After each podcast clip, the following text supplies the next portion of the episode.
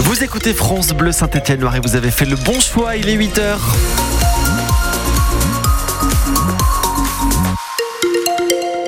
Pour la météo, euh, ce sera du gris aujourd'hui avec un petit peu d'humidité, le tout sous les températures douces. On développe euh, ces informations juste après le journal d'Agathe Legrand. 25e journée de Ligue 2, on en parlait à l'instant, hein, les Verts se déplacent jusqu'à Angers cet après-midi, sans Wadji qui est blessé. Oui, et puis une victoire face à Angers, eh bien, on l'a dit, ce serait, euh, ce serait le top. Cela permettrait à l'AS Saint-Etienne de remonter dans le classement et d'atteindre au moins provisoirement les cinq premières places. Après euh, une superbe victoire lundi au stade Geoffroy Guichard, l'espoir est permis. Mais les footballeurs stéphanois ont jusqu'à présent été assez irréguliers dans leur match. Et ça, le capitaine Anthony Briançon en a bien conscience. On manque de régularité, mais euh, pour autant, ben, voilà, aujourd'hui on a eu euh, une bonne performance euh, contre 3, mais maintenant il faut enchaîner. Il faut enchaîner, et on, a, on a la tête dans le guidon, il reste, il reste 15 matchs, et, puis, voilà, il faut, il faut plus calculer.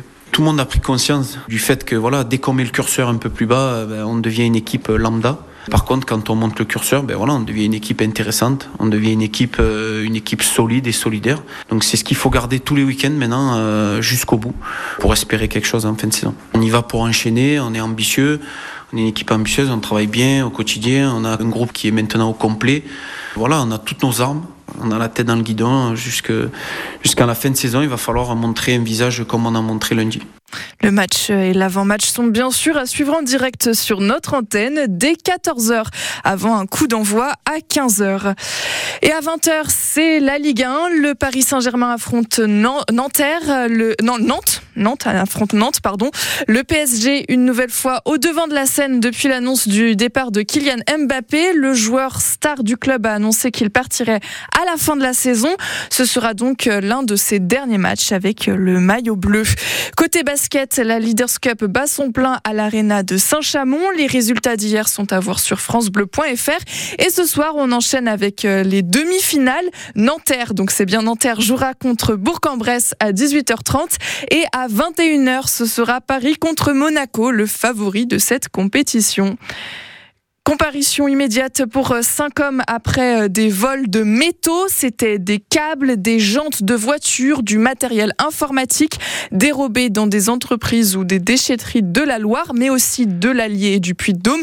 Arrêtés lundi, ils comparaissent donc euh, hier au tribunal. Ils comparaissaient donc hier au tribunal de Clermont-Ferrand.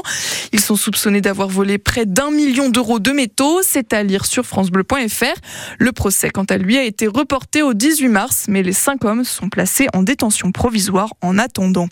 À Rouen, c'est près de 500 000 euros de loyer impayés par l'entreprise Indexia. Le maire de la ville, Yves Nicolin, a donc saisi le trésor public pour un recouvrement. Il se dit prêt également à en discuter avec le procureur de la République début mars si le PDG de la société d'assurance Sadri Fegayer ne se manifeste toujours pas. Ce n'est pas la première affaire à laquelle Indexia se retrouve mêlée. Elle est déjà accusée par ses clients de pratiques commerciales frauduleuses et par ses salariés de mettre en place un plan social déguisé.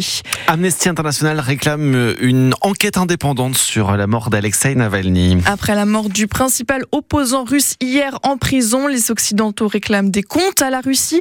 De leur côté, les Britanniques ont convoqué les diplomates russes hier soir, tout comme Amnesty, International. Ils réclament une enquête complète et transparente. Les parents d'élèves de l'école Charles Perrault à Feur sont inquiets. Juste avant le début des vacances scolaires, Hier, ils ont manifesté devant les grilles de l'établissement. Ils comptent également lancer une pétition. Le but, empêcher la fermeture d'une des classes à la rentrée de septembre. Une fermeture injuste selon eux, puisqu'il n'y aurait seulement que quatre élèves en moins dans l'école.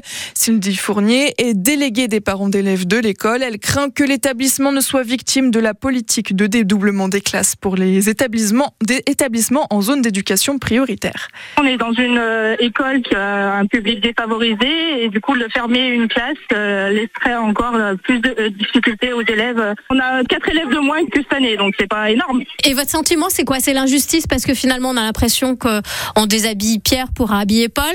C'est ça en fait. Euh, du coup, euh, il faut euh, prendre des enseignants d'un côté pour mettre dans d'autres écoles. Mais après, on prend pas le problème en haut. voilà, il faut plus d'enseignants pour que les classes ne soient pas surchargées, pour que les enfants puissent apprendre correctement. Parce que en surchangeant les, les classes, eh ben les élèves ne peuvent pas apprendre correctement. Ils se retrouvent en difficulté scolaire. Et après, il faut trouver des moyens pour pallier à ces difficultés, mais c'est déjà trop tard.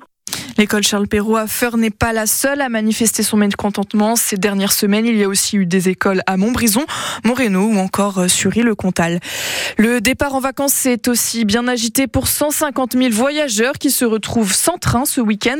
La faute euh, à la grève des contrôleurs. Au total, c'est près d'un train sur deux qui ne circule pas sur les grandes lignes. Les TER sont un peu moins touchés.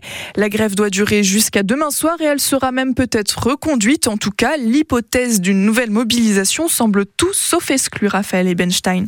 La stratégie n'est pas encore définie, confie un représentant syndical engagé dans le mouvement, quand un autre assure que les assemblées générales de grévistes hier n'ont pas précisément abordé la question de la suite. Si nouvelle mobilisation il doit y avoir, ce sera selon lui en fonction des prochaines discussions avec la direction de la SNCF, notamment sur la question des fins de carrière. Reste que selon nos informations, des membres du collectif indépendant des contrôleurs, à l'origine du mouvement, évoquent bien déjà l'hypothèse ou la menace d'une nouvelle grève en avril, calée sur un week-end des vacances de printemps. Ça circule, reconnaît un syndicaliste, sans dire à ce stade si son organisation serait prête à déposer un préavis pour les couvrir. Un autre représentant cheminot qui ne soutient pas la grève, lui, décrit un collectif compliqué à gérer, manœuvré en coulisses par Sudrail.